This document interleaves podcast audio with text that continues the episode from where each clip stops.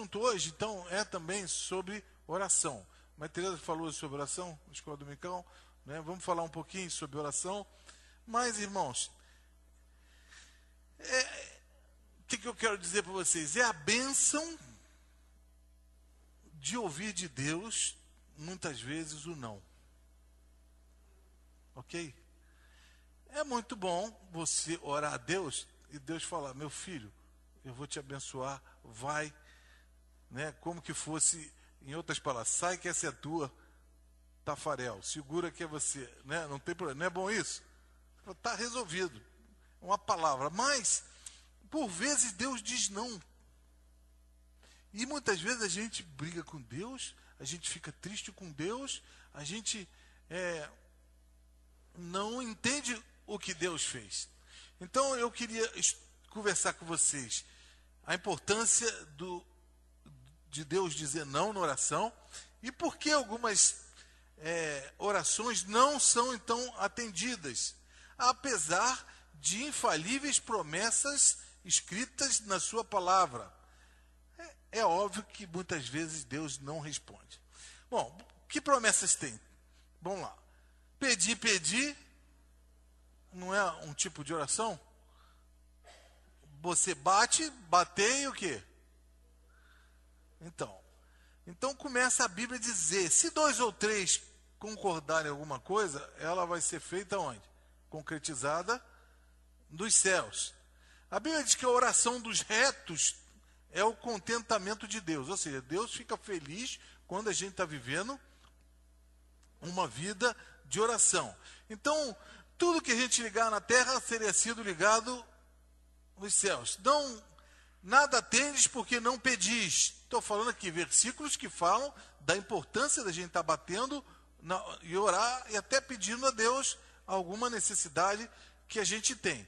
Mas existem alguns senões de Deus para nos responder. E existem orações que Deus não responde.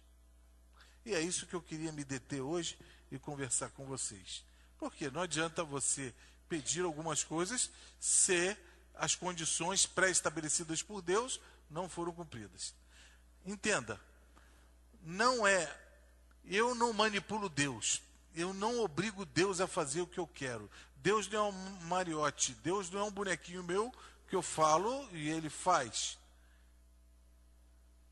Na verdade, eu tem que permitir que Deus consiga de mim na oração tudo aquilo que Ele quer, para que eu não me encontre errando, orando.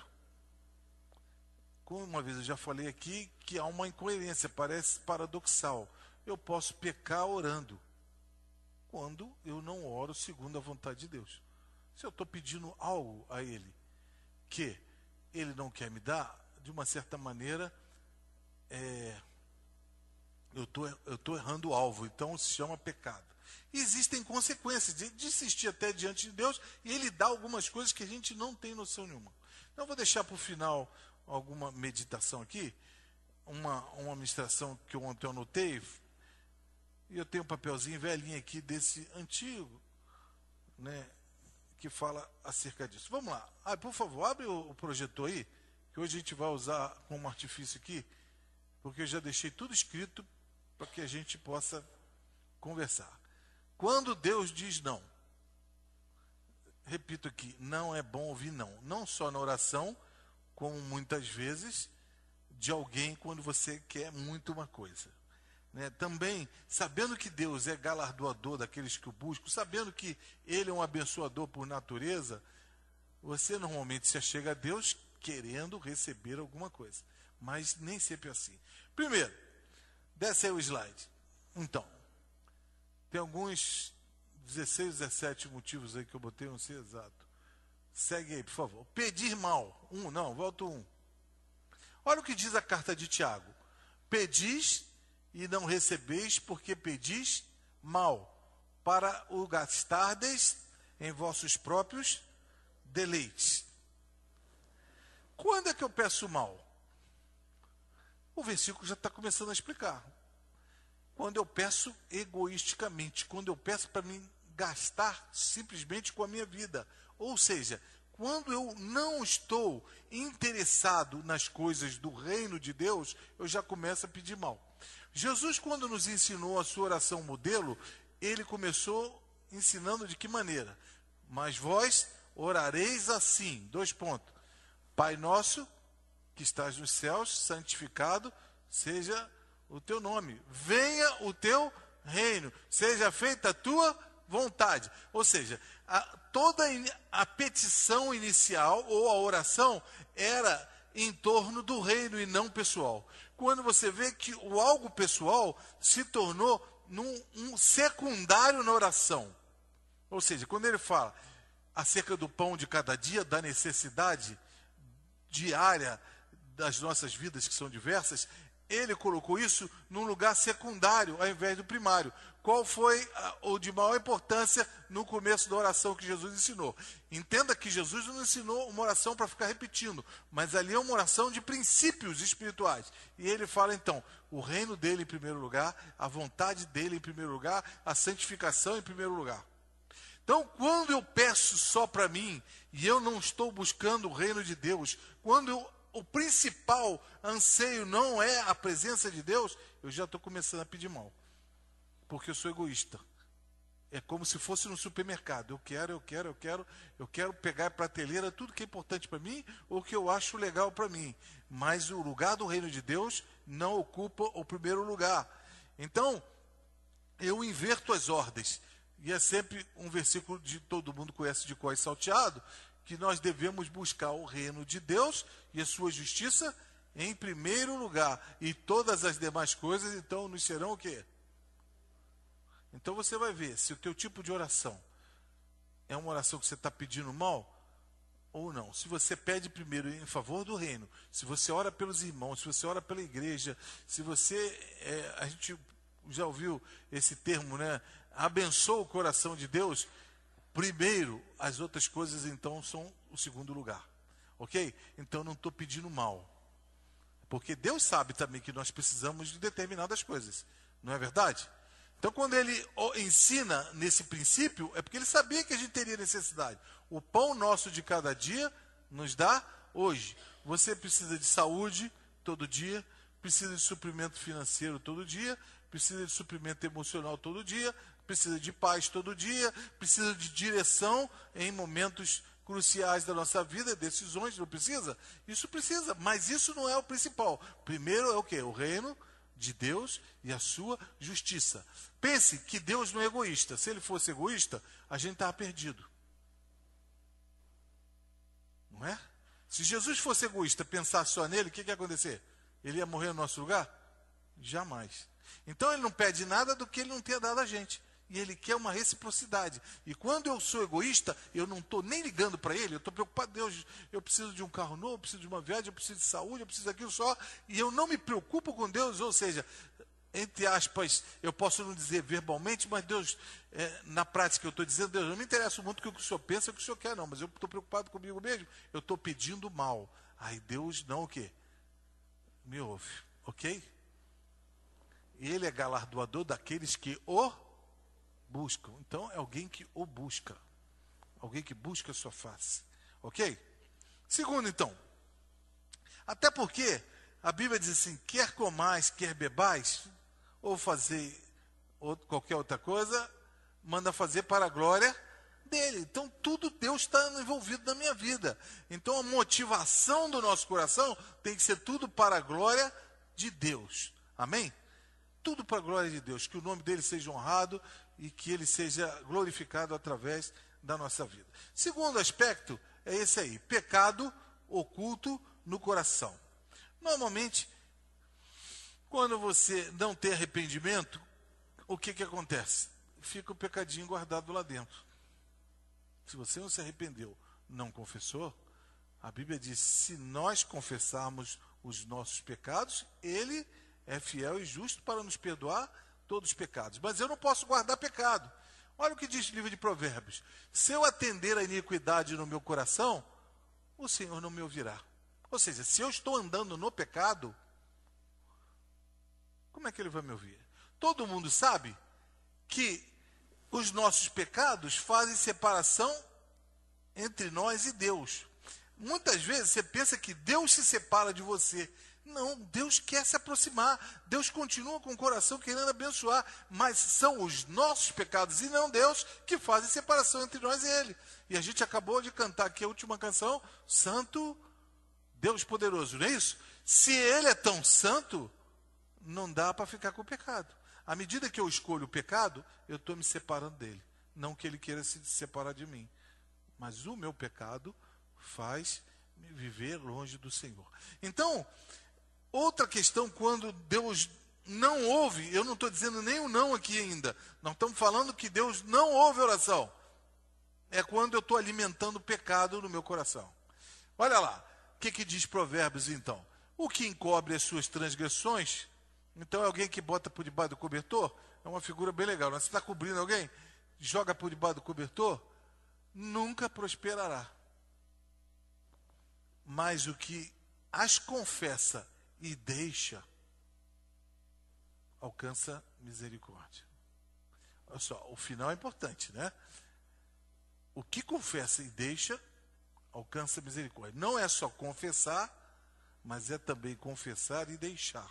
Ou seja, não continuar na vida de pecado. Tá certo? Então, qual foi a primeira causa de oração não respondida? Eu sei que vocês não vão conseguir decorar tudo, não, mas se quiser, eu boto isso no e-mail para todo mundo. Pedir mal. Segunda, pecado oculto no coração. Terceiro, vamos lá.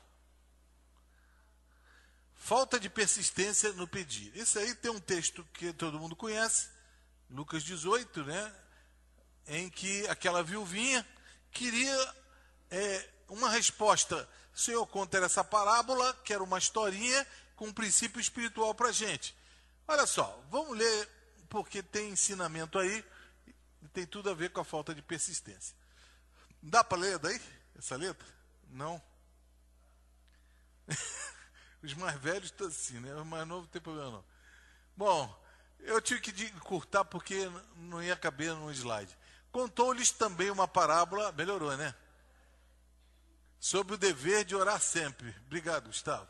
E nunca desfalecer. Presta atenção. Jesus está contando, então não é nenhum homem até, é próprio Senhor. O dever de orar sempre e nunca desfalecer. Ou seja, não desanimar, não desistir. Ok? Dizendo, Havia numa cidade um certo juiz que nem a Deus temia, nem respeitava o homem. Então isso aqui não é uma figura de Jesus, não, de Deus Pai, não. Muita gente ouvia até um pastor pregando isso, comparando esse homem com Deus. Está falando aqui um, um homem que nem Deus temia e nem respeitava o homem. Mas tem um princípio espiritual nessa história. Havia também naquela mesma cidade uma certa viúva que ia ter com ele dizendo: Faze-me justiça contra o meu adversário. E por algum tempo não quis atendê-la, mas depois disse consigo: Ainda que não temo a Deus, nem respeito os homens. Ali é vírgula, né? Todavia, como esta viúva me molesta, hei de fazer-lhe justiça para que, enfim, não volte e me importune muito. E disse o Senhor: Então preste atenção agora. Ouvi o que diz o injusto juiz. Está ouvindo agora? Preste atenção, ouve com o teu coração.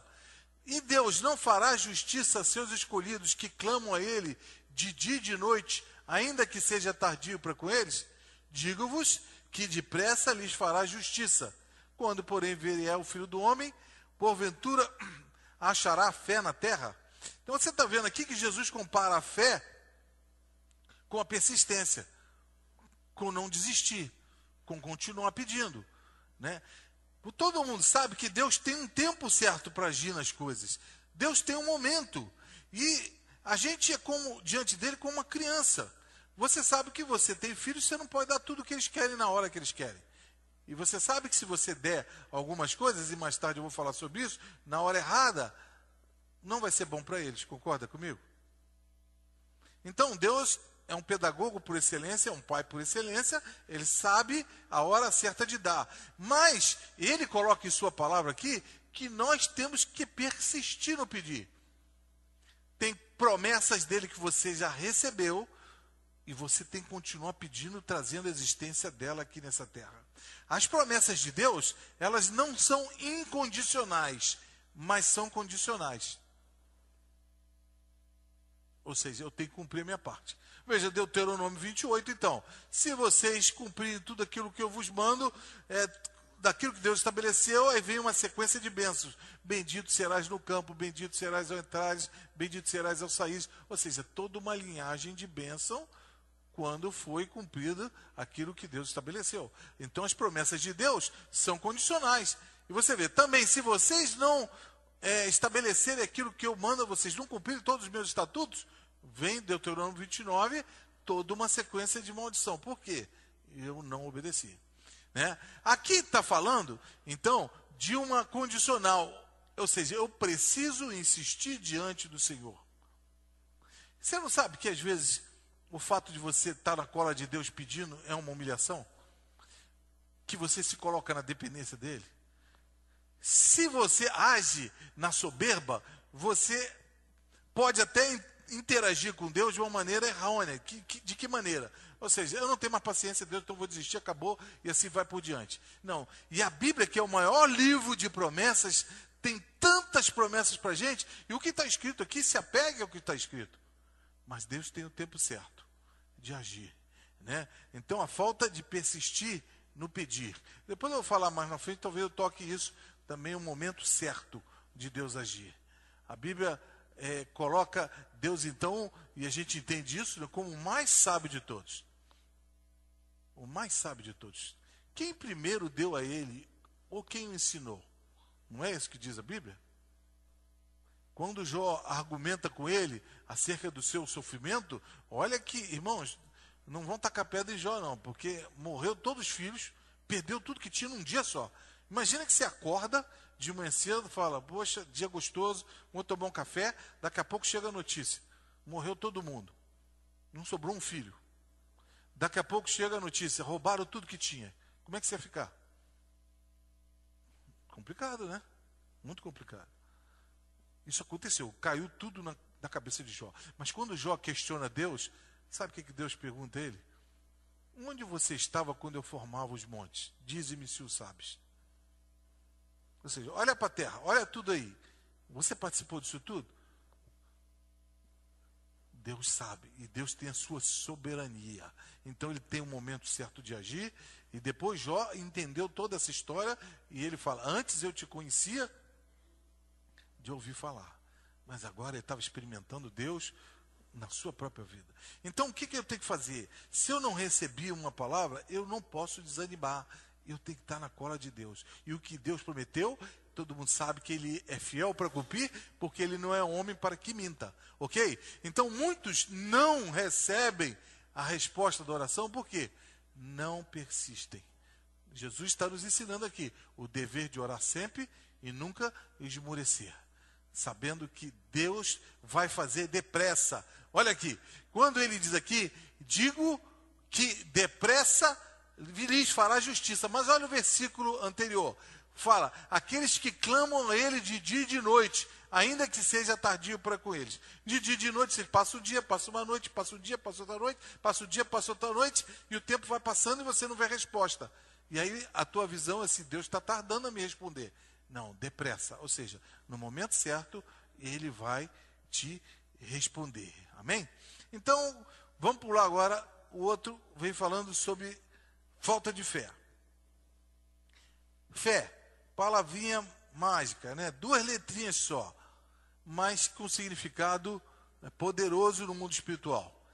Olha o que diz a palavra então. Por isso vos digo que todas as coisas que pedirdes orando, crendo que vai receber, né? Crede receber e tê-las aí. Essa tradução está na Bíblia Rábio, mas não é a que eu mais gosto. Mas eu fico salvando copia e cola, né? Copia e cola fica mais fácil. Fica digitando todos os textos. Mas presta atenção. Se você não crê, você já está pecando orando. Concorda comigo?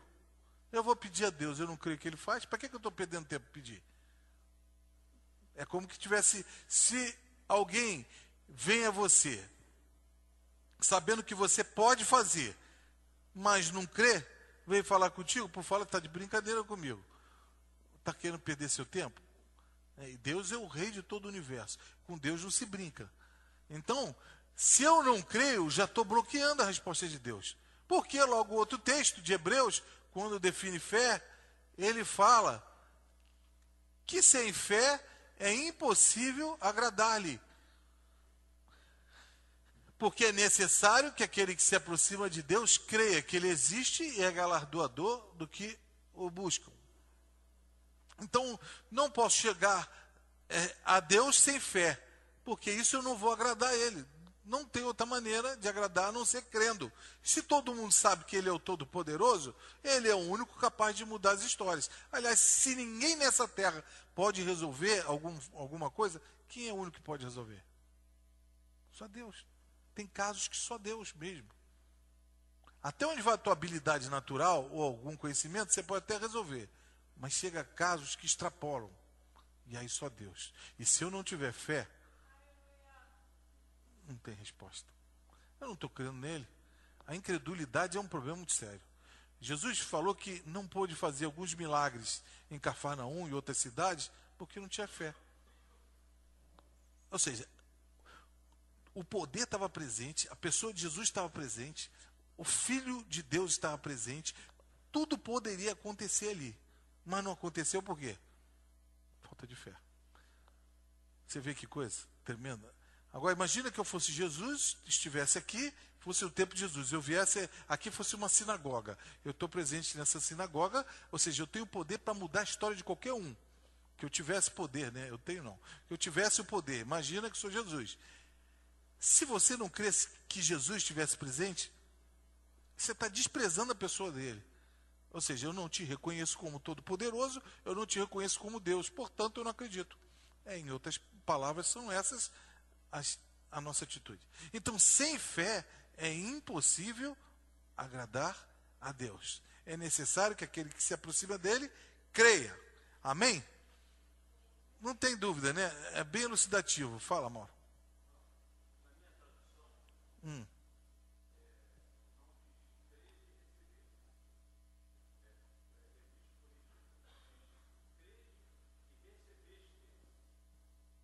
Já no passado, é. Obrigado. É isso mesmo, porque essa tradução é muito pobre. E é isso mesmo. Então, você já creu, já entendi que Deus vai me dar. Se eu não tenho fé, é in, olha o que diz Hebreus, é impossível. Impossível elimina qualquer possibilidade. Impossível agradar a Deus, ok? Portanto, minhas orações não são ouvidas. Desce mais um aí, o Alex. Falta de humilhação. Olha aí. Quem vai chegar perante Deus soberbo? Quem é que é acima dele? Então, não é. Quando você chega perante Deus, quando você chega perante uma autoridade, como é que é? Ô, autoridade, desce daí, vem cá falar comigo. É assim? Não, a gente chega a Deus o quê? Entenda que Jesus falou o seguinte: olha o princípio da oração. Pai nosso que estás aonde? Ou seja, ele é teu pai, mas saiba que ele é elevado. Ele não é como, como um homem. Ele se permite ser íntimo, ele permite você entrar na sua presença, mas ele é diferenciado. Ok? Então, olha só que, que Deus fala. Se o meu povo, que se chama pelo meu nome, você chama pelo nome dele? Sim ou não? Como é que você tem que falar? Se humilhar e orar e buscar a minha face e converter-se dos maus caminhos, então eu ouvirei dos céus, perdoarei seus pecados e sararei a sua terra. Em outras palavras, se você chegar, se humilhar, se você for com o coração livre, falta de pecado, que a gente já falou aqui, bater na porta dele, ele vai te ouvir e vai te responder. Em outras palavras, é exatamente isso que ele está falando, né? Então, entre outras palavras, o se humilhar também está incluso você pedir perdão a Deus, está incluso você pedir perdão a quem você ofendeu. Por quê? Isso leva você a reconhecer aquilo que você é. Humildade é uma coisa muito interessante. Né? Quando Jesus foi ensinar humildade, ele botou uma criança no meio e falou assim: se você não se tornar como uma criança, você não pode entrar no reino dos céus. Se você é humilde, você tolera muitas coisas. Se você não é humilde, você não tolera. Quem já ouviu alguém falar assim? Quem é você para falar comigo assim? Já ouviu? Eu, como fui oriundo do meio militar, já ouvi falar em reunião. Então, alguma pessoa não se comportou de, é, de forma correta ou humilde para com seu superior hierárquico, mandou logo, recebeu na lata. Quem é você para falar assim comigo? Eu lembro de um insistindo, ele falou assim: cala a boca. Eu te mando cala a boca agora, cala a boca. Uma reunião, mas eu não, mas eu, cala a boca. Encerrou a reunião com, é, com esse cara, né? Ele não deu mais uma palavra nessa reunião. Mas por quê? A abordagem dele não foi humilde. Ele foi de uma, uma arrogância para com a autoridade e a autoridade não aceitou. Então, se nós não também nos dirigirmos a Deus de maneira humilde, como eu falei aqui, Deus não é marionete, Deus não é meu boneco, o Senhor vai ter que fazer isso. Quem sou eu para determinar assim para Deus isso? Não, Senhor, humildemente eu te peço que o Senhor o quê? Faça. Oh, como é que eu posso falar obrigar a Deus e brigar com Ele? Eu posso até argumentar a palavra dele, mas humildemente, Senhor, está escrito na tua palavra. E eu peço ao Senhor, então, que a sua palavra seja cumprida. Mas ninguém gosta de receber desaforo. Nem Deus gosta. Então, como é que eu me chego Ele? Humildade. Se eu for com o coração soberbo, também vou falar mais na frente, naquela parábola do republicano, do publicano, republicano, do publicano, e a pouco vou falar democrata, é, partido americano, e pecador Ai, me perdoe, irmãos. Amém. É, se eu for desse orgulho, Deus não vai me ouvir. Vamos lá, sexto, desce aí. Falta de perdão. Vamos lá, olha o que diz Jesus. E quando estiver orando, perdoai. Amém? A gente falou aqui uma vez, a última vez que eu preguei sobre perdão, perdão total, né? E se tendes alguma coisa contra alguém, para que vosso Pai que está no céu vos perdoe as vossas ofensas. Nós temos que perdoar. A nossa parte é perdoar. Eu sei que de repente você pode até não andar mais junto, mas você tem que perdoar. Perdão total. Reconciliação total, às vezes parcial. Por quê? Se não anda junto, se não tem o mesmo acordo, é complicada a coisa. Mas você tem que estar com o teu coração livre, perdoado e deixar seguir. Concorda? Então, falta de perdão. Jesus está falando assim: quando você estiver orando, perdoai. Se você guarda mágoa no teu coração, Deus não vai ouvir. Né? Quando ele fala também do perdão dos pecados, assim como nós perdoamos. Então, se tem alguma coisa contra alguém, você já vai liberando. Tem perdão que você libera todo dia, até porque vai dando uma. Você ganha um pisão no pé, aí você perdoa. O que, que acontece no outro dia? pisa de novo. O que, você tem que fazer? Perdoar. Pisa de novo, vai perdoar, vai perdoando, perdoando, perdoando. Mas é perdão que vai sendo liberado toda hora, porque vai acontecendo fatos, fatos novos. O fato é que você tem que estar com o teu coração livre. E se você perceber que você está travado, ou então peça ajuda ao Espírito Santo para te mostrar. Você tem que estar livre, senão Deus não ouve. A falta de perdão, diz a Bíblia, traz doenças dentro da gente. Adoece a alma, adoece os ossos, é coisa que te corrói completamente. Você tem que estar livre para perdoar. Amém? Então, uma das coisas que Deus não responde é a falta de perdão. Desce, por favor. Desobediência. Que é um pecado também, né? A gente falou pecado oculto quando eu estou pensando que ninguém sabe. Estou até escondendo de Deus. Né? Deus não sabe, joga ali, mas todo mundo sabe que não esconde nada de Deus. Mas olha o que diz Deuteronômio. E disse-me o Senhor: Dize-lhes, não subais, era para uma guerra, nem pelejeis, pois eu não estou no meio de vós, para que não sejais feridos diante de vossos inimigos. Então, o cuidado de Deus era tão grande, o amor de Deus tão grande, ele falou assim: não vai para a guerra, porque se você for, eu não vou estar junto com você, e vocês ainda vão se ferir. Olha onde vai até a misericórdia de Deus. Mas você sabe, para você obter vitória, quem tem que estar junto com você?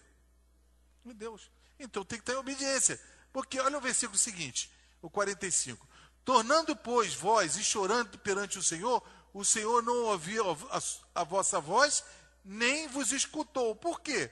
Eles estavam em pecado. Quando você está em pecado, ou arrependimento genuíno, ou então você está perdido. Tá certo? Olha o outro versículo de Isaías. Eis que a mão do Senhor não está encolhida. Ou seja, imagina a posição de benção. Quando vai abençoar, você não estende a mão? Então imagina que a mão de Deus está assim, ó. Ela não está retraída, ou não está para baixo. Então a mão do Senhor não está encolhida para que não possa salvar. Ponto e vírgula. Nem agravado o seu ouvido, ou seja, nem o seu ouvido está fechado. Para que não possa o quê? Ouvir. Então Deus está com o ouvido sempre aberto, a mão dele está sempre estendida, mas, olha o que eu falei no início, as vossas iniquidades, não é que Deus, é a nossa iniquidade, fazem separação entre vós e o vosso Deus. E os vossos pecados encobrem o seu rosto de vós para que não vos ouça. É como se tivesse um anteparo. O pecado é um anteparo na minha frente não, e a minha petição não chega a Deus. Então, desobediência é pecado. Alguém tem dúvida que desobediência é pecado? Bom, a Bíblia tem todo o esclarecimento de como a gente deve agir, como a gente deve comportar, seja em todos os âmbitos da nossa vida. Princípios espirituais. Se eu romper, eu vou ter consequência disso, estou em pecado. Aí Deus não me ouve. Ok? Então não posso andar em pecado, não posso andar em desobediência. Vai o seguinte, por favor. Autojustificação e presunção. Foi isso que eu falei. A gente falou da humilhação, e aí tem o oposto da humilhação, que é o orgulho. Olha, olha essa parábola aí. Está em negrito já isso aqui? Ah, não, ele não está ali, o Gustavo. Né? Vamos lá. O fariseu, estando em pé, orava consigo desta maneira. Está falando de dois homens que foram orar. Foram ao templo. Mesma coisa. Vamos lá. Ó oh, Deus, olha a oração do sujeito. Graças te dou porque não sou como os demais homens roubadores, injustos e adúlteros, nem ainda como esse publicano. Imagina que eu fosse esse cara, eu entrasse aqui e eu chego à frente e falo assim: ó oh, Deus, obrigado porque eu não sou como Mauro, como Jaime, como Leandro, como todo mundo aí. Olha a presunção, né? Jejum duas vezes por semana. E eles jejuavam mesmo. Mas isso não é fato. E dou os dízimos de tudo quanto eu possuo. Só pode ver lá. Pergunta o tesoureiro Alberto se não dizimo todo mês. Vamos, vamos lá. O publicano, porém, aí o pecador, o publicano, estando em pé, de longe, olha a atitude de humildade. Nem ainda queria levantar os olhos do céu, mas batia no peito dizendo: Ó oh Deus, tem misericórdia de mim, pecador. Você é salvo pelo que você faz ou você é salvo pela graça? Todas as nossas atitudes jamais vão comprar um, uma benécia ou uma bênção de Deus para nós. A própria resposta de oração é por graça. Ele não tem obrigação nenhuma de nos ouvir, mas ele nos ama e vem. Essa atitude, então, desse homem que era pecador, porém aqui estava na condição de humildade, trouxe o mover de Deus. Olha só. Digo-vos que este desceu justificado para a sua casa, e não aquele fariseu. Porque qualquer que a si mesmo se exalta, será humilhado, e qualquer que a si mesmo se humilha, será exaltado. Então, irmãos, é, alguns, por se considerarem muito justos e muito santos, desprezam outros. Aqui está esse fariseu ensinando. Cuidado, se você está é, mais santo, você vai ver que você precisa muito mais da graça de Deus, e teus pecados ficam-se mais nítidos na tua vida. Por quê? Eu já falei aqui. Se o ambiente está escuro, imagina que isso aqui está cheio de poeira, não foi limpo, varrido essa igreja, a, o chão está todo sujo. Está meio escuro, penumbra, você não enxerga direito que está sujo. Mas a hora que acende tudo, joga luz, o que, que acontece? Vê cada detalhe. Ou se uma parte da sala está suja, o resto está limpo, na penumbra você não enxerga nada. Jogou luz, você fala, ali está sujo. À medida que você é santo, você se aproxima mais de Deus, Deus é luz, nele não há treva nenhuma, ele joga luz na tua vida, você vai ser sempre considerar um pecador e vai ver sempre o tamanho da graça dele. Veja que Isaías, quando se depara com a visão da glória de Deus, ele fala assim: ai de mim que sou pecador, e habito num povo de impuros lábios, e vi o Senhor. Mas o Senhor então manda um, um, um arcanjo lá, um, um querubim, com a tenaz de Jeová e toca na boca dele e fala: Isto te purificou. Então, irmãos, como é que, se eu quero ter respostas de Deus, eu não posso cultivar orgulho, mas eu tenho que ser o quê? Humilde. Senhor, eu sou pecador. Senhor, o Senhor me responde por graça. Nunca com orgulho. Amém? Vamos lá. Nove. Desce mais um, por favor. Falta de compaixão pelo pobre. Talvez você fale assim. Está uma campanha do cobertor ali. Né? O Zé Antônio falou comigo essa semana. Poucas pessoas estão ofertando. Quem é que estava comigo? É, era o Matu, né? O Matu não estou vendo aí aqui. Estava dentro do carro com a gente. Olha só. que diz Provérbios? O que tapa o seu ouvido ao clamor do pobre, alguém que está precisando muito, pobre, Jesus está falando a essência da palavra, precisa. Ele mesmo também clamará, e o quê? Então não sou eu que estou dizendo, é a própria Bíblia.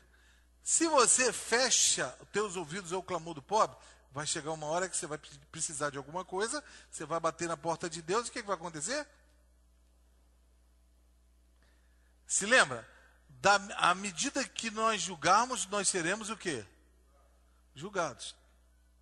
Eu lembro quando eu falei nesse dia do perdão, eu falei, misericórdia ou justiça? Eu falei, a misericórdia pertence a Deus, a justiça pertence a Deus. Todas as coisas. O trono de Deus é um trono de justiça. E a misericórdia também é Ele. Mas você vai pedir justiça? Você quer justiça para você? Você quer quando você for julgado também seja justo assim? Então o que você tem que pedir? Misericórdia. Não é? Aqui está falando então de alguém que teve misericórdia também. quando você tem misericórdia, a misericórdia também te alcança. Em outras palavras. Então, quando você tapa o seu ouvido ao clamor do pobre e você não acode, o que, que acontece? Deus te ouve. Você pode até ter dinheiro, mas você tem outras necessidades. Sim ou não? Você vai precisar. Vai bater na porta dele. Então, cuidado. Essa também é uma das razões porque nossas orações não são ouvidas. Desce, por favor, mais um slide. Desce ou segue? Nem sei, né? Foi. Descaso pelas coisas de Deus. Ah, você fala, olha aí, outro motivo. A gente falou que a gente tem que buscar o reino de Deus em primeiro lugar. Não é? Mas agora, se eu já não busco em primeiro lugar, eu estou de alguma maneira tendo descaso. Mas aí tem o texto de Malaquias muito forte, que fala o seguinte: bota a negrita aí, Gustavo, que está pequeno, então. É, essa aí, o texto bíblico. Para eles lerem lá junto comigo. Não, diminuiu, né? Bota em negrito e aumenta um pouquinho. Oi? Já está em negrito? Tá bom, aumentou, aumentou mais. Olha aí. Ofereceis sobre o meu altar pão imundo. E dizeis: Em que te havemos profanado? Nisto que dizeis: A mesa do Senhor é desprezível. O que é a mesa aqui? Era o lugar da oferta, era o lugar do sacrifício. Ofereceis então sobre o meu altar pão imundo e dizei: Em que te havemos profanado? Ou seja, eu vou. É como se viesse a igreja, o culto aqui, oferece a Deus qualquer coisa, e não a essência do teu ser, e não tudo que você tem para dar a Ele, e não todo o teu coração. Ainda fica perguntando assim: por que Deus fica chateado comigo? Eu estou indo à igreja, eu estou indo fazendo uma atitude religiosa, eu ofereço alguma coisa para Ele. Mas olha só, Agora, pois, eu suplico, peça a Deus que ele seja misericordioso convosco. Isto vem das vossas mãos. Ponto e vírgula. Aceita lá ele a vossa pessoa? Diz o Senhor dos Exércitos. Então você pode ler esse capítulo de Malaquias, que ele é muito forte, porque tem ali mais na frente, fala assim: você oferece o coxo, o roubado, o imundo. E ele fala assim: oferece ele aos governadores, vê se eles vão aceitar. Então a ideia era o seguinte: ia sacrificar um animal, a adoração não era feita com animal? Já vai morrer o bezerrinho mesmo? Tem um que está cego, tem um que está coxo, vai morrer mesmo, o que, é que eu faço? Ofereça aquilo. Era a ideia deles. É, eu fico com um bom, já vai morrer mesmo, para Deus serve esse aí. Eu fico com um bom para mim. Ou, pior ainda, tinha um que roubava e pegava assim, do meu eu não vou dar, vou roubar de alguém e ofereço. Olha que coisa terrível. Né? Um homem é homem, né? Apronta. Aí Deus questiona isso. Ou seja, quando eu desprezo, eu tenho descaso pelas coisas de Deus. Por isso, irmãos, se você tem que tratar com descaso alguma coisa, trate na tua vida natural, mas jamais Deus. Jamais Deus. Honra a Deus, a Bíblia diz, com tuas primícias. Honra a Deus com tuas finanças, honra a Deus com o teu coração, honra a Deus com toda atitude. Por quê? Se você não tratá-lo assim, ele vai entender que você está dando para ele o quê? Algo que não é. É o pior, é o rejeito, aquilo que não prestava mais. E às vezes a gente dá sobra da nossa energia para Deus, a gente dá sobra dos nossos recursos para Deus, a gente dá sobra do nosso tempo para Ele, dá sobra do nosso louvor, ou seja, estamos fazendo isso de uma forma relaxada. Deus não merece isso. Amém? Deus merece o melhor. Então, essa é uma das causas porque Deus não ouve as nossas orações. E muitos vêm ao culto, vêm aqui, oferecem diante do altar do Senhor e choram diante do Senhor até por uma necessidade. E às vezes não vai ouvir. Por quê? Você não me considera, você não trata, me, me trata perfeitamente como eu sou. Segue, por favor, então. Por não ser a hora de Deus. A gente já abordou um pouco isso lá. Isso fica bem claro aí nesse casamento da Galiléia. Jesus falou: ainda não é chegada a minha hora. Então Deus sabe o momento certo de agir e interagir na nossa vida. Se alguma circunstância difícil na nossa vida contribui para o nosso bem, não é isso? Todas as coisas cooperam? Está escrito isso na tua Bíblia? Ou só algumas coisas? Não, todas as coisas cooperam para o bem.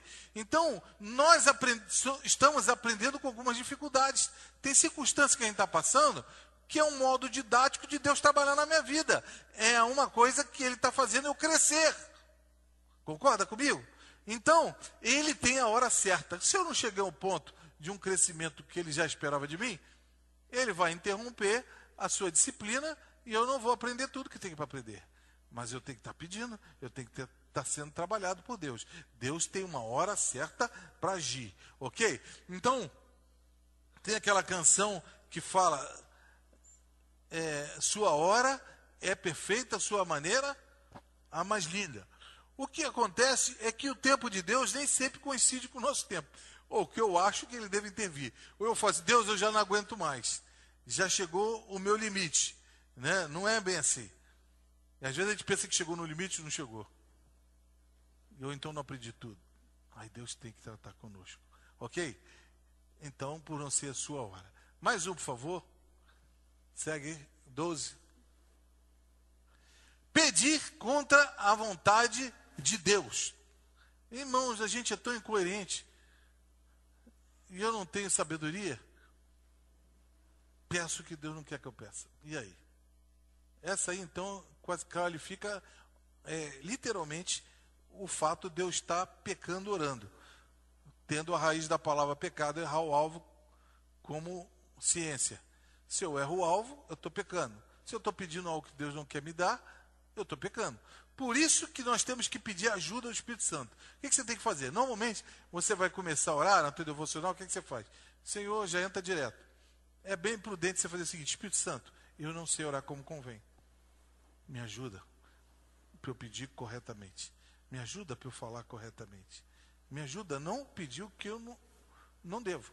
Bom, imagina que o Tiago veio me pedir um carro novo. Gostou, abriu um sorriso lá, né?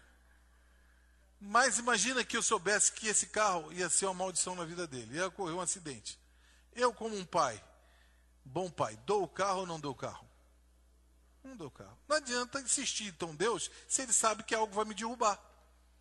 É uma incoerência ele querer abençoar e sabendo que é colher meu mal. Então não adianta eu brigar com ele, ficar desesperado com ele. Eu tenho que aprender a pedir. Por isso o Espírito Santo tem que nos ajudar. E quando você perceber, porque há um, um paradoxo, não, há um dilema aqui, né? Eu não posso desistir de pedir, não tem? Acabei de falar que tem orações que eu não, respostas que eu não recebo porque eu desisto no meio do caminho, mas outras é, não são legítimas. As legítimas o Espírito Santo, você, a comunhão, tem que saber continuar pedindo. Outras não são legítimas, porque são contra a vontade de Deus. Muita coisa já está esclarecida na palavra. Se a Bíblia já esclareceu, eu não preciso ficar nem perguntando a Deus. Por quê? Deus já falou. Então por que, que eu vou perguntar? Não é? Outras, você precisa do discernimento do Espírito Santo para te ajudar. E a gente vê aqui, aqui o episódio de Elias pedindo para morrer. Ele entrou em crise, ficou depressivo, e ele fala ali, ó, pediu para si a morte e disse: Já basta ao Senhor, toma agora a minha vida, porque não sou melhor que meus pais. Mas Deus não queria, Deus tinha um projeto com ele. E Deus aparece e fala: O que, que você está fazendo depois? Aí Elias, que história é essa de ficar se escondendo? Por que, que você está aí? Não é por aí, desce, vamos embora que tem um projeto com você. Então, é, eu não posso, e aqui é exemplo de um grande homem, referencial em toda a Bíblia. Um dos dois que apareceram no Monte da Transfiguração com Jesus. Não foi? Moisés e Elias. Mas, contudo, a carta de Tiago nos esclarece que ele era um homem sujeito às mesmas coisas que nós. Mas se tudo que foi escrito para o nosso ensino foi escrito, eu estou aprendendo com Elias. E às vezes a gente fica meio desanimado mesmo na obra de Deus, bate desânimo mesmo, quando você não vê alguma resposta, quando você não espera aquilo, aquilo que você esperava não aconteceu, vem vontade até desistir, parar, né, ter uma vida mais cegada, mas não. Essa é a vontade de Deus? Se não for, meu amigo, não faça isso, que Deus não vai responder, né? Gustavo, desce aí, por favor, a próxima. Estou quase acabando, tá? Que horas tem? Ah, 11h30, vou terminar mole no horário. Vamos lá. Falta de consideração com o cônjuge. Talvez você tenha falado assim: o que, que tem a ver a minha relação é, conjugal com Deus? Tudo a ver. Eu posso dizer: fé e família são coisas inseparáveis. Tudo que trata a família, trata com Deus. Tudo que mexe com o teu casamento, mexe com Deus. Aí, olha o versículo. Igualmente vós, maridos, e aí depois você pode botar mulheres também, né? Sem é, pretensão nenhuma de ser herético. Coabitai com elas com entendimento, dando honra à mulher como vaso mais frágil, como sendo vós mesmos cordeiro da graça da vida. Olha o final. Para que não sejam impedidas as vossas orações. Então, eu não posso meter o pé na jaca em casa, aprontar o que for, ser grosseiro, né? Isso aí, tanto para mulher quanto o homem. E chegar depois, oh Deus, por favor, me atende. Mas e lá atrás? O que, que você está fazendo? Então, Deus é o Pai pelo qual toda a família chama pelo nome. Deus é, é, o, é o Pai de toda a família. E se a nossa vida conjugal não está num acordo perfeito como deve, deve ser, segundo o padrão bíblico, Deus não ouve nossas orações. É aterrorizador isso.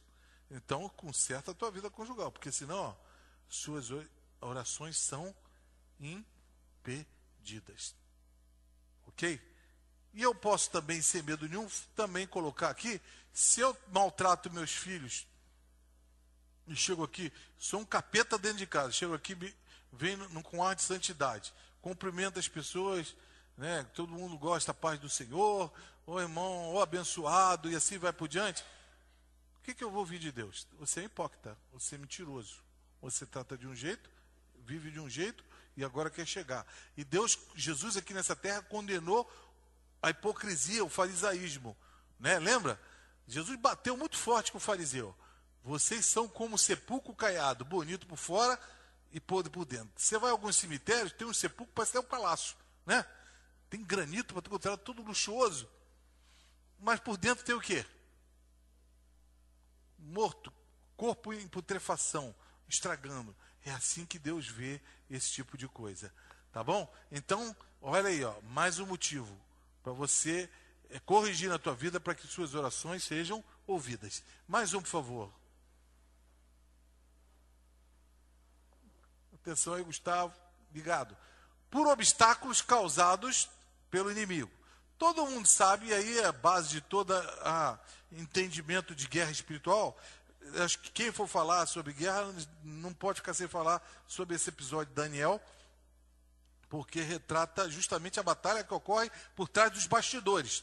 Veja que Daniel, ele orando examinando as escrituras, ele se deparou com um texto de Jeremias, de um profeta que falava que o tempo do exílio na Babilônia, tempo que o povo foi levado cativo, então Israel foi escravizado, foi levado é, por, por Nabucodonosor, ele duraria 70 anos. Quando ele entendeu isso, ele começou a orar a palavra. Olha uma coisa interessante que é orar a palavra. Ou seja, se está escrito isso aqui, que o tempo duraria isso, Senhor, está na hora do Senhor responder. E ele foi, jejuou e orou insistentemente. Veja agora o que aconteceu. Então, aparece um anjo para falar com ele e disse: Gabriel, não temas, Daniel, porque desde o primeiro dia em que aplicaste o coração a compreender e a humilhar-te perante o teu Deus, são ouvidas as tuas palavras. E eu vim por causa das tuas palavras. Mas o príncipe do reino da Pérsia me resistiu 21 dias. E eis que Miguel, um dos primeiros príncipes, um arcanjo, veio para ajudar-me. E eu fiquei ali com os reis da Pérsia. Olha que coisa interessante. Esse, esse texto é muito rico e eu louvo a Deus por existência desse texto na palavra, porque senão a gente não ia compreender muita coisa. Né? Ele, Deus ouviu a oração no primeiro dia, porque ele orou a palavra de Deus. Orou que Deus já tinha falado que tinha se cumprir. Também o um ensinamento que as coisas não acontecem sem oração. Um homem entendeu que, o que estava para acontecer no seu tempo e começou a orar. Mas demorou 21 dias que pelo menos um anjo aparecesse para responder. Ora, se Deus já tinha ouvido no primeiro dia, era de se esperar que no primeiro dia ele respondesse tudo. Sim ou não? Concorda comigo? Mas não levou 21 dias. Houve uma resistência. Então, tem orações que você não pode desistir e você tem que continuar lutando. Por quê? Tem resistência que você não está vendo. Se também não vem aqui Gabriel falar com ele, talvez ele não tivesse discernimento. Mas, ó, caiu a ficha. Ó, é mesmo, Gabriel? Como é que é isso? Eu não entendi. O príncipe da Pérsia, um, um, uma potestade das trevas que dominava a região, estava resistindo à resposta. Até que veio Miguel, rompeu os céus ali, rasgou aquele segundo céu e a resposta de Deus chegou aqui no primeiro céu. Então a Bíblia fala de três céus. O primeiro céu é o firmamento que a gente está vendo, essa região aqui. Tem o segundo céu, onde ocorrem as batalhas espirituais. E tem o terceiro céu, que é a habitação de Deus. Paulo, quando fala que ele foi arrebatado, eu fui arrebatado aonde? Ao terceiro céu. E vi coisas inefáveis que o homem não é lícito ver. Mas ele viu. Então, o terceiro céu é onde Deus está. Quando a gente ora, a nossa oração chega a Deus. Mas a resposta e a ação, ela passa pelo segundo céu. E o diabo, ele é um inimigo das nossas vidas, inimigo de Deus. Que que ele, qual é o papel dele? Atrapalhar tudo que é vontade de Deus. Então ele vai resistir. Mas que que, qual é o nosso papel? Continuar orando e jejuando. Desde o primeiro dia em que você aplicou o teu coração a compreender e a se humilhar, as tuas palavras foram o quê? Ouvidas. Deus sempre vai ouvir. Se, se nós satisfazermos as condições dele, a gente viu lá que os nossos pecados é que fazem separação, mas o ouvido dele não está fechado. Se eu estou andando em santidade, ele está ouvindo, e até o, quando eu estou em pecado, ele também ouve, só não responde. Porque não tem nada para esconder de Deus. Ele sabe de tudo. Amém? Ele sabe teu telefone celular, quem tem dúvida? Onde você mora, teu e-mail, agora tem e-mail, Deus sabe teu e-mail. Sabe até as conversas que se passam no teu e-mail. Sabe teu Face? Hã? Até o que você está pensando agora, sabe teu Facebook, tua senha, como é que você acessa? Sabe tudo. Eu não esconde nada dele. É, tem gente que esconde, né? Você esconde o teu cônjuge, faz uma coisa, não pode ver, ou, ou começa no pecado, aquela confusão toda. Mas Deus sabe todas as coisas. O fato é, não conviva com o pecado. E Deus vai te ouvir e você vai ter resposta. Mesmo que ela tarde. A gente falou que Deus tem uma hora perfeita. E às vezes ele didaticamente não intervém naquela hora, mas há também o caso de obstáculos que o inimigo quer para que a resposta chegue. Qual é o teu papel? Continua diante dele, até que vai romper esses céus. Amém? Então hoje não, não desejo falar sobre batalha espiritual, mas pode falar. Fala aí.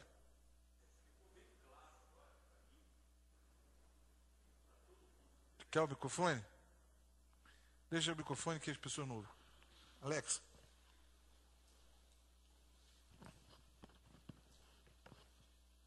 Eu quero dizer aos irmãos que ficou bem claro para mim, e eu acho que bem claro para quem quiser entender, quando Jesus falou em Marcos 11, 24: Quando estiveres orando, crede que recebeste. Porque ali está dizendo que no primeiro dia que Daniel orou, se humilhou, orou, Já ele recebeu. Veio a ordem. Agora o tempo depende de Deus. Depende da minha fé em perseverar. Se eu continuar perseverando naquilo que eu recebi, eu vou ver acontecer. Isso aí. Agora, o que, que ele estava orando? A vontade de Deus perfeita. Será que isso não ocorre com as nossas orações hoje? Vou só no tempo Daniel.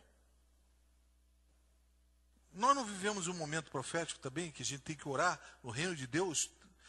Daniel não estava pedindo só por si, ele estava bem, ele estava lá, estava lá na Babilônia, mas ele estava numa situação privilegiada, né? Estava entre o rei, né, entre a nobreza, estava muito bem para o lado dele. Mas ele entendia a necessidade do povo de Deus. Olha o que ele estava orando: o reino de Deus, preocupado com as coisas de Deus. E não era uma oração egoísta, era uma oração segundo a vontade de Deus. Eu repito aqui que Deus não é obrigado a fazer o que eu quero fazer. E se eu pedir mal para gastar só para mim, também não vou ouvir. Mas ele sabe também da nossa necessidade. Olha o equilíbrio nessa história, que a gente precisa de determinadas coisas. Então tenho que orar e pedir o Espírito Santo que me ajude a entender essas verdades, né? Então, continue. Se você tem visão de que é de Deus, e entendeu que é propósito, não desista. Creia, como o pastor Mauro falou. Deus está ouvindo, já ouviu isso, e vai acontecer. Qual é o teu papel? Persista em oração. E aí as batalhas, Deus está enviando anjo, Deus está mexendo com o mundo espiritual e as coisas vão vir. Amém? Segue aí, por favor. Prevenção contra orgulho. Isso aí é, é um dos casos mais emblemáticos de toda a Bíblia mais emblemáticos. O que ocorre? Paulo, um apóstolo que doa a sua vida para Deus, servindo a Deus com todo o coração, andando na sua presença, apanhando, né, é, sendo recebendo pedrada, sofrendo de tudo quanto é sorte de, de circunstâncias. Olha o que ocorre com ele. Ele tinha um espinho na carne. Espinho na carne era alguma coisa que perturbava ele. Algo incomodava muito. Quem gostaria de ficar com alguma coisa que te incomoda o tempo todo? Eu estou com a minha coluna aqui desde outubro que me, não tem um santo dia que eu não cita ela. Ela está presente aqui, ó, mostrando, estou aqui, não esqueça de mim, eu jamais esqueço dela. Já tomei um Deusil hoje para ajudar eu ficar aqui em pé, andando aqui e fazendo. Mas por quê? Paulo, então, um homem de Deus, que curou, Deus diz a palavra lá no livro de Atos, fez milagres extraordinários pelas mãos de Paulo. Então você vê, é um homem que foi usado tanto poder. Agora se encontra numa situação que está carente de uma solução divina. Então, nos casos mais emblemáticos, parece que algumas pessoas falam assim, tem alguém em cima? Está vendo não? Como é que eu estou? Né? Mas ele teve discernimento depois. Porque ele fala, para que não me exaltasse pela excelência das revelações, e graças a Deus, olha a comunhão com o Espírito Santo. Porque se o Espírito Santo não te falar, ele ia ser um cara amargo. O Senhor cura todo mundo e eu dou a minha vida para o Senhor, estou nessa. Né? Ia ser um cara amargo com Deus. Mas o Espírito Santo traz a cura e traz o discernimento. Diz: para que não me exaltasse pela excelência das revelações, foi-me dado um espinho na carne, a saber, um mensageiro de Satanás para nos bofetear. Irmãos, esse mensageiro no original é ângelos, ou seja, um anjo de Satanás. Em outras palavras, um demônio. Por isso que eu repito aqui que Lutero falou, quando eu vi, vi sabedoria disso. O diabo, o diabo de Deus. Porque, querendo ou não, o diabo é usado por Deus. Deus é muito mais inteligente que ele. Quando eles mataram Jesus, ele não matou. Se ele soubesse que Jesus ia morrer, isso ia consumar a obra, ele não ia fazer isso. Concorda comigo? Tragada foi a morte na vitória. Ali estava derrotado. Não, ele foi no intuito do quê? sem o discernimento que Deus tinha, pensando que ia acabar com o projeto de Deus. Só que foi invertido. A vitória saiu naquela morte. Então, olha só, foi enviado um mensageiro de Satanás para me esbofetear. Vai entender isso, irmão. Mas ele entendeu, por quê? Teve discernimento. Se não tem, é crise absoluta. A fim de me exaltar, acerca do qual três vezes orei ao Senhor para que se desviasse de mim. E Deus disse o quê? Não, a minha graça te basta. Mas ele buscou entendimento e revelação para isso. Porque o meu poder se aperfeiçoa na fraqueza. De boa vontade, pois, me gloriarei nas minhas fraquezas, para que em mim habite o poder de Cristo. Irmãos, que coisa tremenda é isso. Então, às vezes, Deus vai permitir algumas coisas na tua vida, na minha vida, senão você vai ficar orgulhoso. E aí? Então, imagina o seguinte: Senhor, eu queria ter muito recurso. Oh, aí você pode falar assim: eu vou ajudar os pobres, vou fazer muita coisa. Mas Deus sabe que você vai ficar orgulhoso. É bom ele te dar dinheiro ou não? Não é bom. Seria um péssimo pai se ele sabendo que você ia se desviar com isso. É igual o artifício de linguagem que eu usei agora há pouco, é, usando a figura do Tiago, não é? Aí Deus falou o seguinte: Paulo, é melhor você ficar com isso, porque senão você vai ficar soberbecido. E ele entendeu isso perfeitamente. E ele fala o seguinte: então, de boa vontade, ou seja, não estou magoado, não estou ferido, não estou irritado, não, eu entendi perfeitamente. Isso me gloriarei das minhas fraquezas, para que em mim habite o poder de Cristo. Amém? Então tem alguém lá em cima, e esse alguém continua cuidando. Ok? Tá bom? Essa é uma verdade bíblica maravilhosa. Pois bem, passa mais um, nós vamos entrar no, no último e eu vou fazer depois só mais um comentário. Ah, não, acrescentei mais dois do antigo. Ídolos no coração. Ezequiel, filho do homem, estes homens levantaram seus ídolos nos seus corações, e o tropeço da sua maldade puseram diante da sua face. Devo eu, de alguma maneira, ser interrogado por eles? E aí? Todo mundo sabe o que é ídolo. O que é ídolo? Quem explica aí?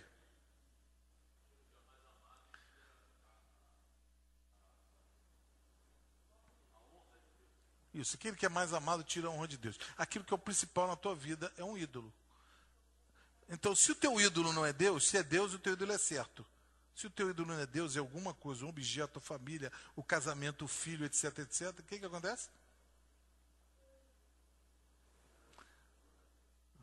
Tinha uma pessoa que queria tanto ter um filho, queria tanto ter um filho, ter um filho, ter um filho, ter um filho, e ela não podia ter filho, ela teve um filho. Depois, uma vez chegou, ah, eu não posso ir à igreja direito por causa do meu filho, eu tenho muita coisa para fazer. O que, que aconteceu? Colocou o filho no lugar de Deus. O filho, ao invés de ser uma benção, estimular então para ela se dedicar mais, mudou. Ficou algo que atrapalha ela ter uma comunhão, um relacionamento mal com Deus e com os irmãos. Então, ídolos no coração. Deus não vai ouvir. É básico, né, irmãos? Desce aí, Gustavo. Motivos que só Deus, desconhe... só Deus conhece. Isso aí tem que mudar, está errado ali, né? Por quê? Não é desconhece. Quem desconhece é a gente. Motivos que Deus, só Deus conhece, ou então nós desconhecemos. Porque chega um ponto, Deus é soberano, e às vezes ele não quer falar. Como está escrito nesse versículo aí, olha, as coisas encobertas pertencem ao Senhor, nosso Deus, porém as reveladas pertencem a nós e nossos filhos. Então, aquilo que ele quer falar, ele fala. E alguma coisa que ele se reserva na sua soberania, o direito de não falar e você continuar crendo. Bem-aventurado aquele que não viu, mas o que? Creu. Então, há motivos que quando você não encontrar razão nenhuma, você se debulhar perante Deus, pedir o Espírito Santo esclarecimento, tua fé não pode se esmorecer por causa disso. Amém? Deus está trabalhando a sua história. Tem outros diversos versículos que respaldam que Deus está conosco e que todas as coisas contribuem para o bem daqueles que amam a Deus. Amém? Então, quando Deus diz não, mas agora eu vou terminar, dez minutinhos, meio-dia estou terminando. Queria conversar algumas coisas. Os que pedem sem saber. Presta atenção. Ontem, na hora que eu fui meditar, me veio à mente. Aí eu botei alguns exemplos aqui. Raquel. Quem sabe da história de Raquel? Raquel foi mulher de Jacó, não é isso? Ela fez uma das mais importunas e impacientes petições a Deus: dá-me filhos, senão morro. A gente até cantou essa canção aí: dá-me filhos, não é isso? Está rindo, Camilo? Se não morro, né? Então, ela chega para Jacó e faz, faz isso para Jacó: Você me dá filhos, senão eu vou morrer. Jacó fica meio irritado, porque por, por acaso eu sou Deus? A irmã dela, Jacó era casado também, né? Tinha diversos filhos. Mas isso não. Ele fala, mas eu sou para você importante, melhor do que filhos. Ela não entendeu isso. O que, que aconteceu? A sua petição foi ouvida. O Senhor dela nasceu quem é que nasceu? Quem sabe aí? Benjamim e José, exatamente. Mas o resultado foi contrário ao que ela pediu. O que ela pediu não só foi um filho, ela falou: dá-me o quê?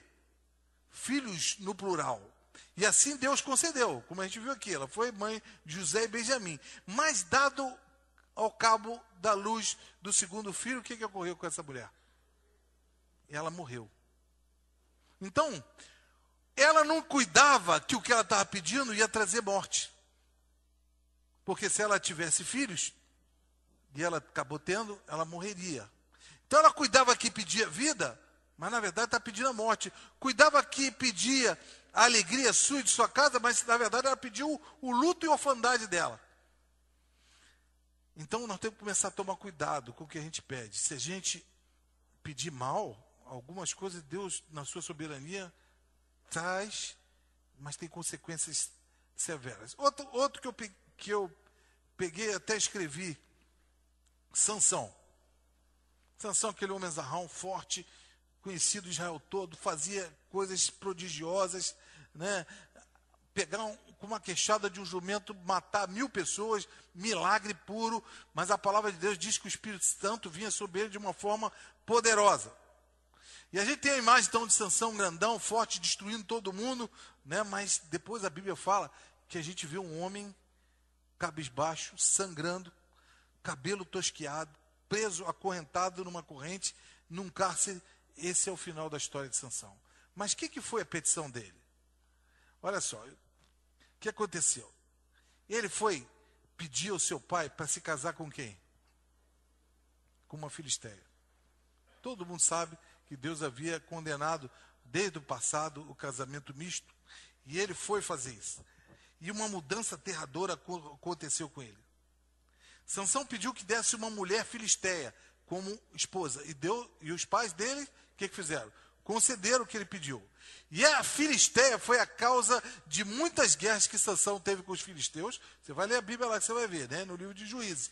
De engano, de, da própria traição depois de Dalila, e a sua prisão, o seu cativeiro, a sua cegueira e das suas afrontas até o dia da sua morte. Se ele soubesse que ali era o fio da meada da desgraça, ele nunca iria pedir essa mulher como sua esposa. Outro exemplo é o filho pródigo. O filho pródigo, nessa parábola, ele pede metade da sua herança para ele gastar. E diz a palavra de Deus que o pai concedeu a gente vê esse filho pródigo orgulhoso, bem vestido, né, na casa do pai, comendo de tudo, fazendo tudo, curtindo tudo que era bom, e de repente naquela independência, saindo, se fosse hoje com um carrão de último tipo, cheio de dinheiro no bolso, na conta, vou gastar doidado, vou curtir a vida, vou aprontar, porque meu pai me deu a parte da herança. Mas como é que foi o fim dele? Voltou. Lembrando que na casa do pai dele, até os trabalhadores tinham alimento estava comendo comida que os porcos comiam. Então o filho pediu ao pai que lhe desse em vida a sua herança, mas estava colhendo o que, irmãos? Ele estava colhendo uma morte. E o pai concedeu o que ele pedira. Essa herança, consumida em largueza, consumida em vício da mocidade, foi uma causa de uma pobreza, de uma desgraça tremenda, de uma miséria, de uma fome, de uma servidão que ele chega no pai, nem mais como filho, me trata como um escravo. Então foi uma, uma petição que ele fez que foi horrível. E só trouxe pesar e descontentamento. Pergunta de prova para vocês. Pediria Raquel filho se ela soubesse que isso haveria de custar sua própria vida? Se ela soubesse o futuro, talvez não, concorda comigo? Pediria Sansão a Filisteia se soubesse que com ela ia ser a causa da sua afronta, da sua morte, de perder, de ficar cego, de perder os seus próprios olhos e a própria vida?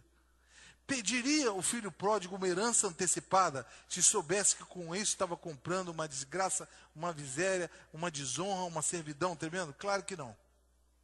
Concorda comigo? Então, cuidado com o que a gente pede. Pede ajuda ao Espírito Santo para isso. Né? Eles não sabiam o que estavam pedindo. Deus conhece o futuro, Deus sabe que é melhor. O que, é que ele tem que colocar? Humildemente, Senhor, me ajuda. Se o que eu estou pedindo é algo bom para a minha vida, me dá a certeza disso, eu vou insistir, eu vou pedir, eu vou até o fim. Porque a tua palavra diz: pedir, dar-se-vos-á. Então eu vou pedir e vou pedir com fé. Mas não pede sem fé, ou não pede aquilo que Deus não estabeleceu. Porque a Bíblia diz o seguinte: qual dentre vós, Jesus coloca isso aqui, eu fiz questão de botar esse texto aqui, é o pai que, se o filho pedir pão, vai dar uma pedra. Ou pedir um peixe, vai dar, no lugar de peixe, uma cobra. Ou pedir um ovo, lhe dará um escorpião. Pois esta então é razão porque Deus, que nos trata como filho, muitas vezes nos diz não, porque a gente não está pedindo. Então, quando ele disser não para você, não fica revoltado, agradeça. Fala, porque eu não estou pedindo bem. Né? Porque às vezes ele está pedindo sustento, mas na verdade está pedindo um veneno. Cuidamos que, que estamos pedindo o que havemos de comer, e pedimos o que nos há de comer, mas estamos é, colhendo escorpião nessa história toda. Estamos sendo nécios, loucos, pedindo algo a Deus. Então nós temos que bater diante dele.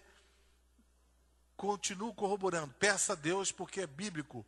Mas primeiro peça pelo reino, depois pela tua vida. Segundo, peça as coisas que são coerentes para que você receba o sim. E Deus não receba de Deus o não. E se receber por acaso não, porque não teve discernimento, seja grato. Fala, Deus, obrigado pelo não. Porque isso vai corroborar pelo meu bem. O Senhor está trabalhando na nossa vida. Acolha o não de Deus com humildade, para que a gente então seja muito feliz aqui nessa terra. Amém? Quantos compreenderam? Dúvidas? Alguém tem dúvida? Não? tentei esgotar esse assunto. Se houver alguma coisa a mais, se pode falar, a gente pode voltar a conversar sobre isso mais tarde. Então, eu queria te convidar a fechar os olhos. Isso, para você, pode não parecer um final apoteótico, tão empolgante, mas deveria ser. Porque você está descobrindo aqui porque muitas vezes tua oração não ouvida, ou porque muitas vezes você recebe o um não. diante do que foi falado, eu vou até rever aqui, para não perder nenhuma. Queria que você estivesse avaliando a tua vida hoje. Primeiro, será que você está pedindo mal? Irmão, sinceramente, você recebeu a palavra.